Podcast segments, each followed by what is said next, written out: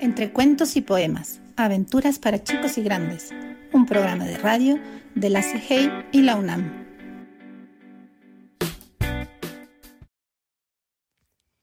En este proyecto vamos a leer cuentos conocidos, pero contados de otra manera. Se trata del libro Cuentos en verso para niños perversos, del escritor británico Roald Dahl. ¿Lo conocen? A lo mejor leyeron o vieron algunas películas inspiradas en sus libros. Por ejemplo, Charlie y la fábrica de chocolates, Matilda o El gran gigante bonachón. En este libro, Roald Dahl nos cuenta Blancanieves, Caperucita, La bichuela, Los tres cerditos, Rizo de oro y Cenicienta pero no como los conocemos. No, no, no. Después de escuchar cada cuento, ¿qué creen que nos quiso decir Roald Dahl? ¿Por qué contará así estas historias tan conocidas? ¿Qué cambios hacen cada una?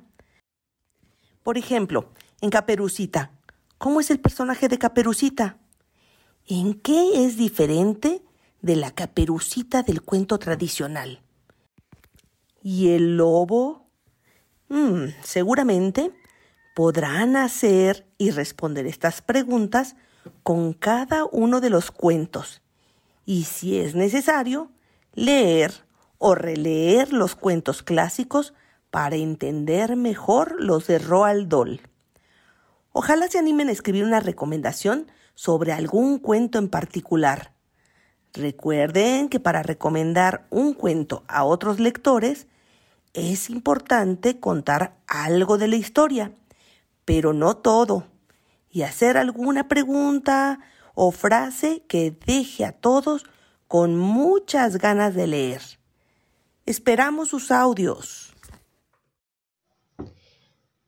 Blancanieves y los siete enanos, de la colección Cuentos en verso para niños perversos del autor Roald Dahl. Cuando murió la madre de Blanquita, dijo su padre el rey, Esto me irrita. Qué cosa tan pesada y tan latosa. Ahora tendré que dar con otra esposa. Es, por lo visto, un lío del demonio para un rey componer su matrimonio. Mandó anunciar en todos los periódicos, se necesita reina, y muy metódico, recortó las respuestas que enseguida llegaron a millones.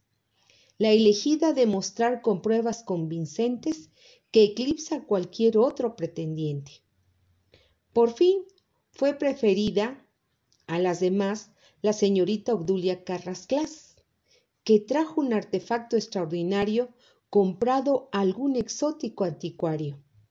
Era un espejo mágico parlante, con marco de latón limpio y brillante, que contestaba a quien le planteara cualquier cuestión con la verdad más clara. Así, si por ejemplo alguien quería saber qué iba a cenar en ese día, el chisme le decía sin tardar, lentejas o te quedas sin cenar. El caso es que la reina, que Dios guarde, le preguntaba al trasto cada tarde, Dime, espejito, cuéntame una cosa. ¿De todas no soy yo la más hermosa? Y el cachivache siempre, mi señora, vos sois la más hermosa, encantadora y bella de este reino, no hay rival a quien no hayas comido la moral. La reina repitió diez largos años la estúpida pregunta, y sin engaños le contestó el espejo, hasta que un día Obdulia oyó al cacharro que decía, Segunda soy, señora, desde el jueves es mucho más hermosa Blancanieves.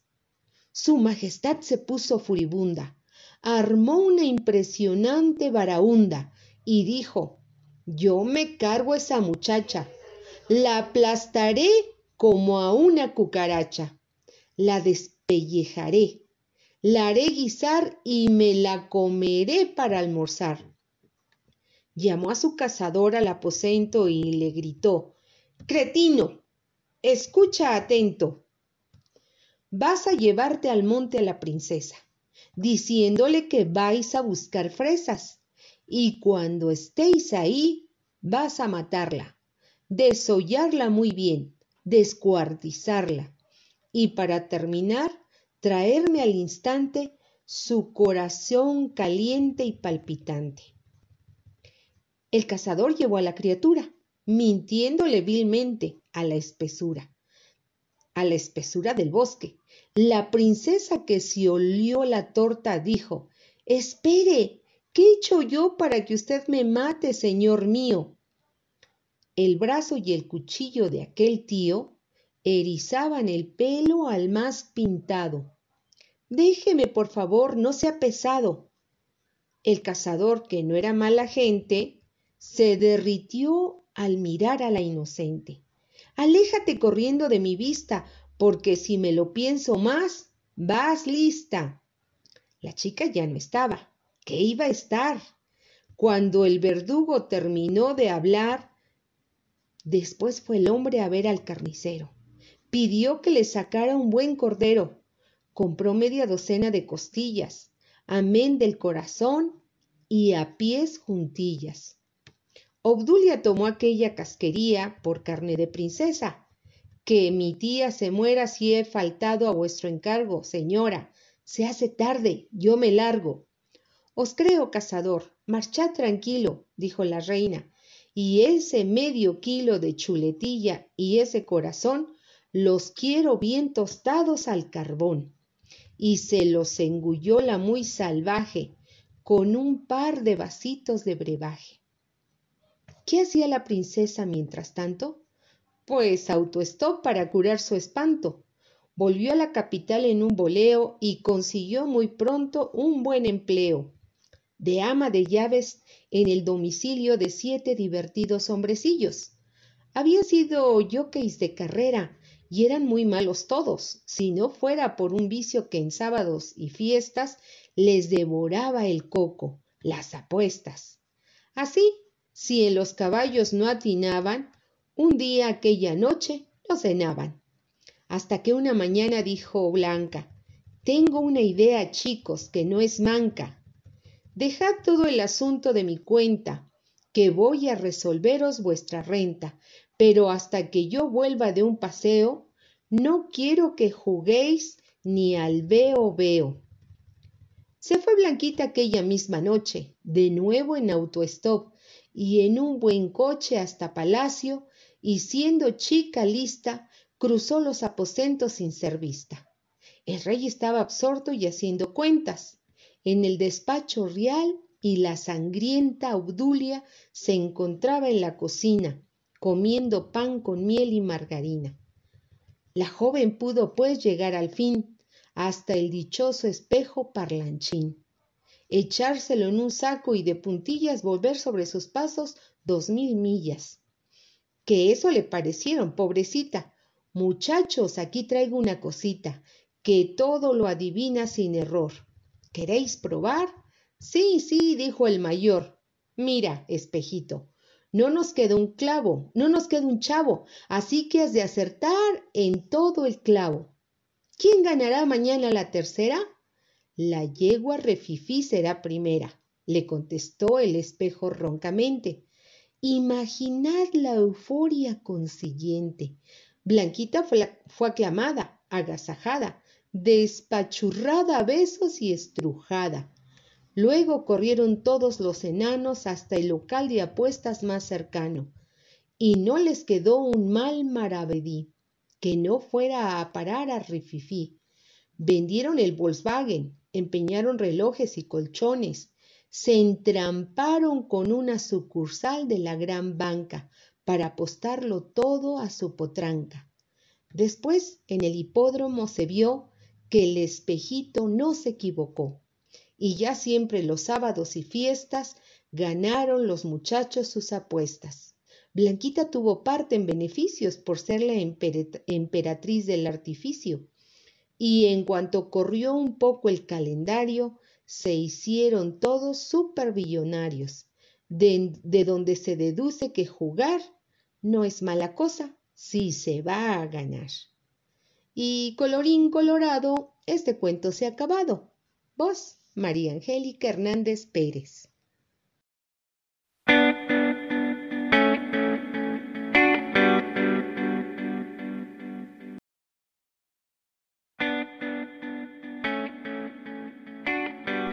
Entre cuentos y poemas, aventuras para chicos y grandes, un programa de radio de la CIGEI y la UNAM.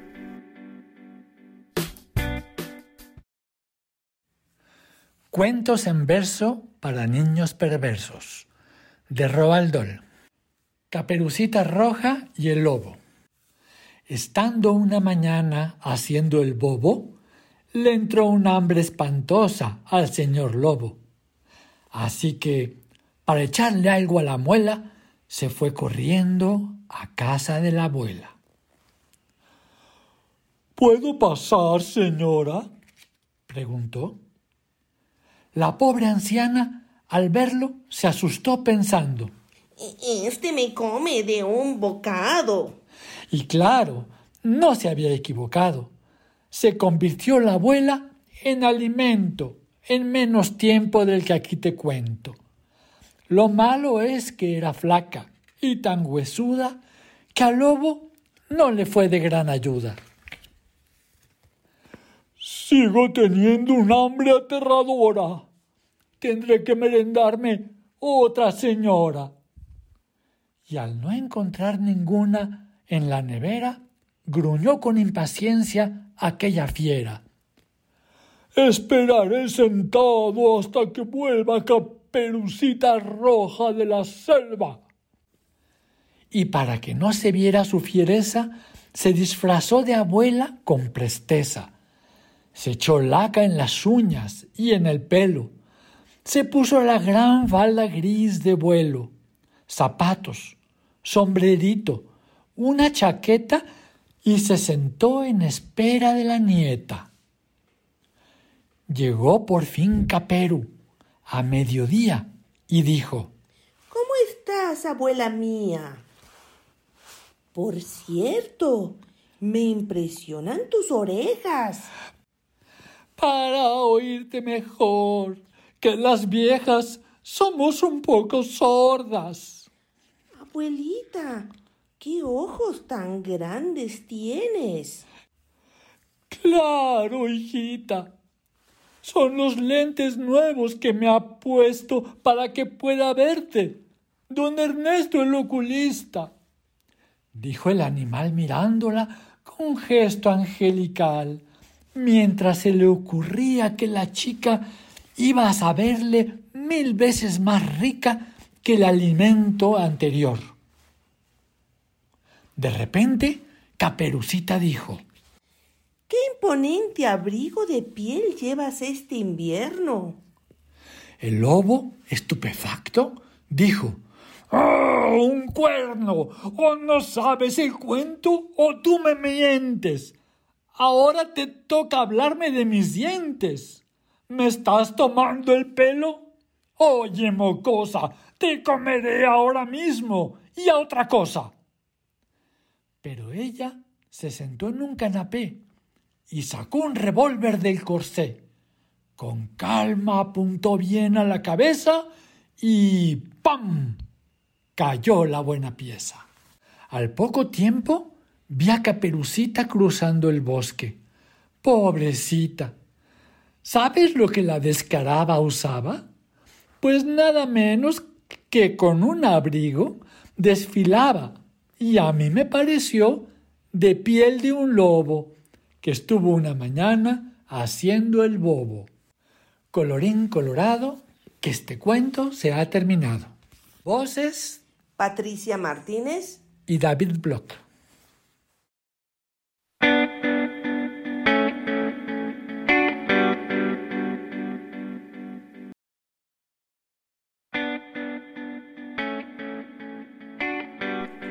Cuentos y poemas, aventuras para chicos y grandes, un programa de radio de la CIGEI y la UNAM.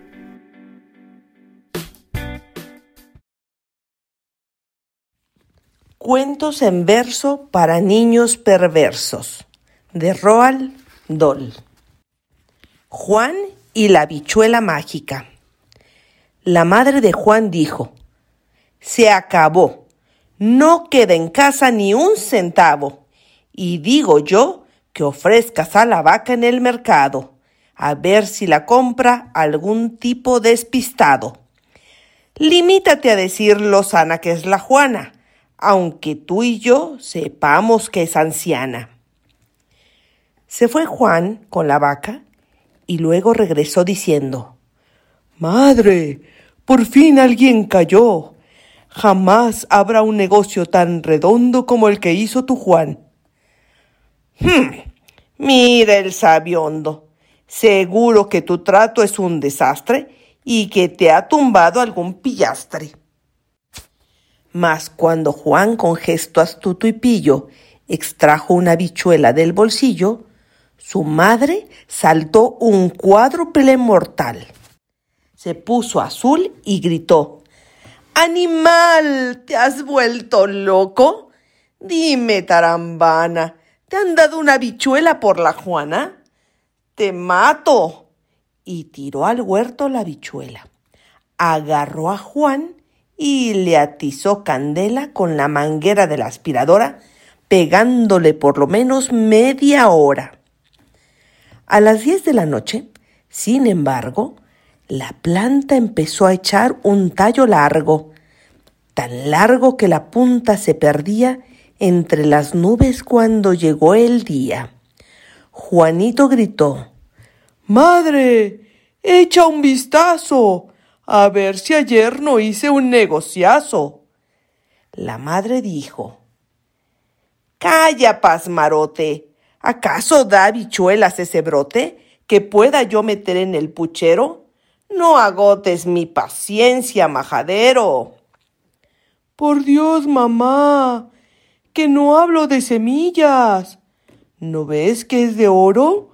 Mira cómo brilla cuánta razón tenía el chicuelo.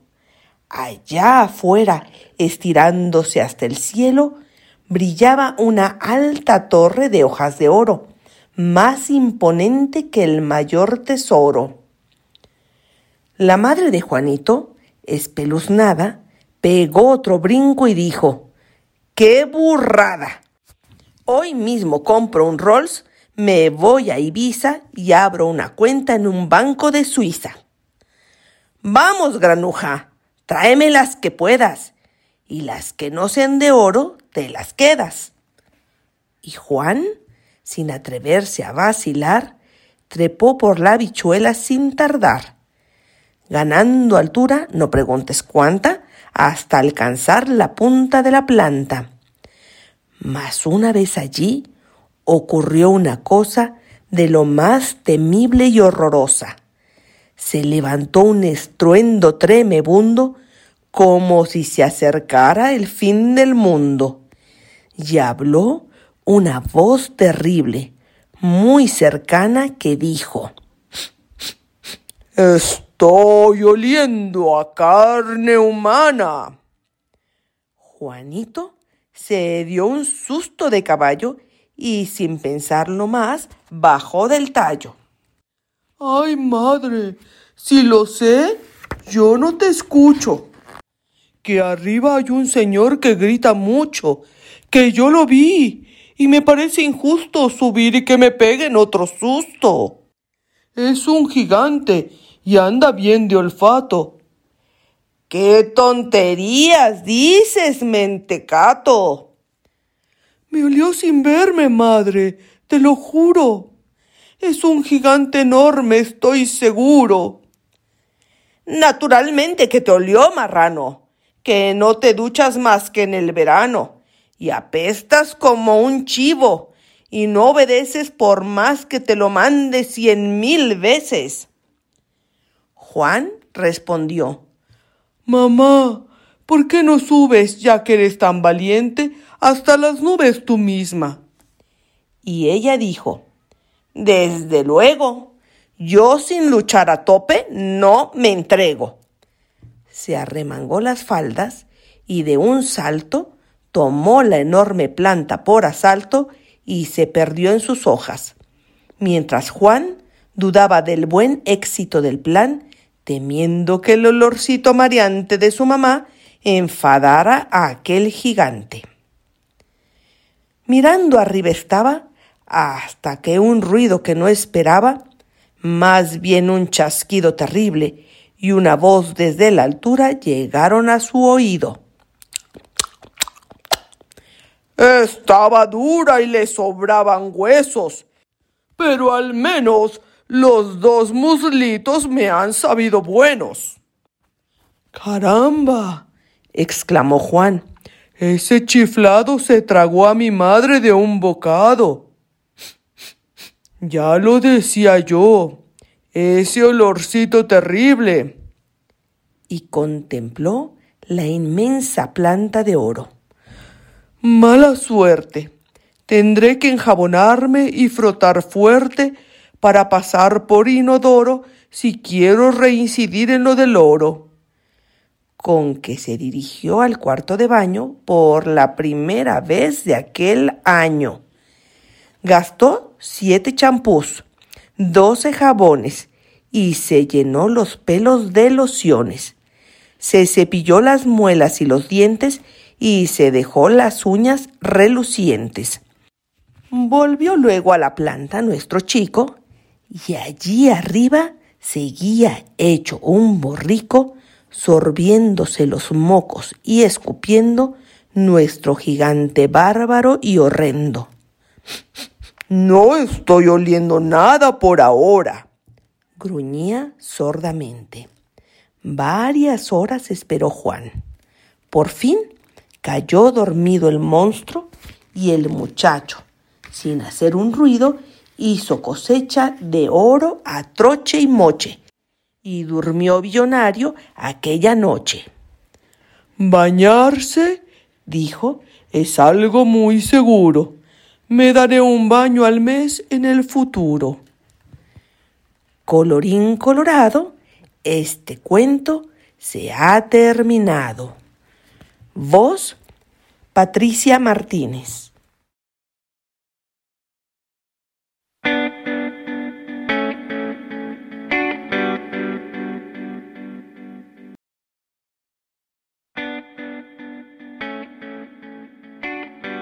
Entre cuentos y poemas, aventuras para chicos y grandes, un programa de radio de la CIGEI y la UNAM.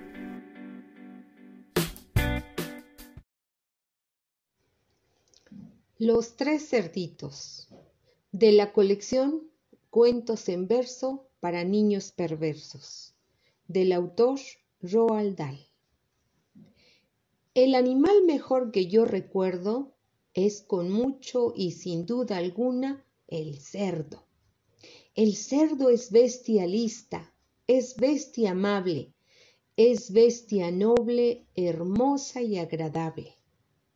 Mas, como en toda regla y excepción, también hay algún cerdo tontorrón.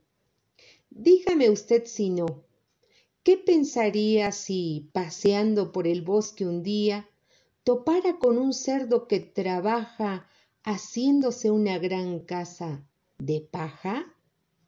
El lobo que esto vio pensó, ese idiota debe estar fatal de la pelota Cerdito, por favor, déjame entrar. Ay, no, que eres el lobo. Eso ni hablar. Pues soplaré con más fuerza que el viento y aplastaré tu casa en un momento.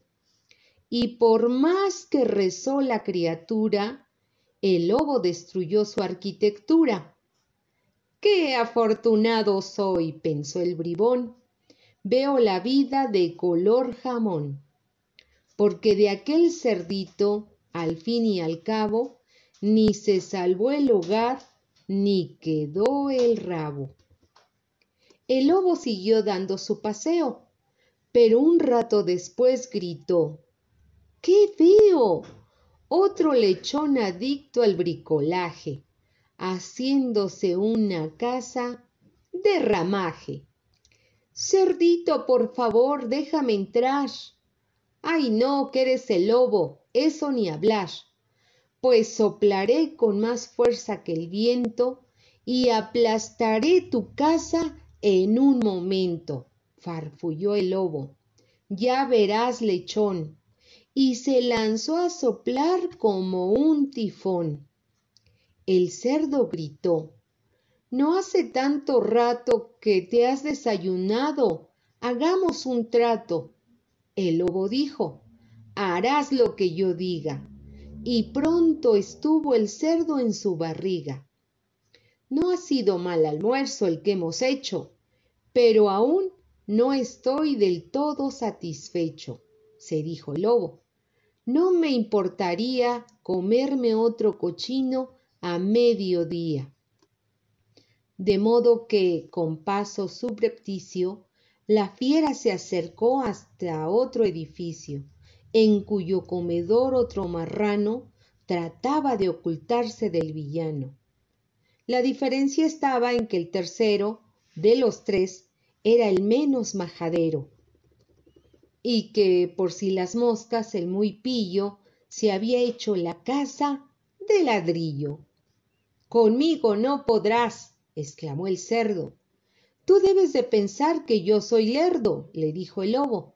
No habrá quien impida que tumbe de un soplido tu guarida.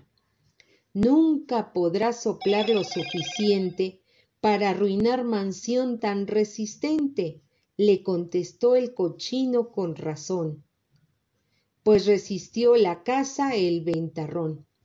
Si no la puedo hacer volar soplando, la volaré con pólvora y andando, dijo la bestia, y el lechón sagaz que aquello oyó chilló, serás capaz.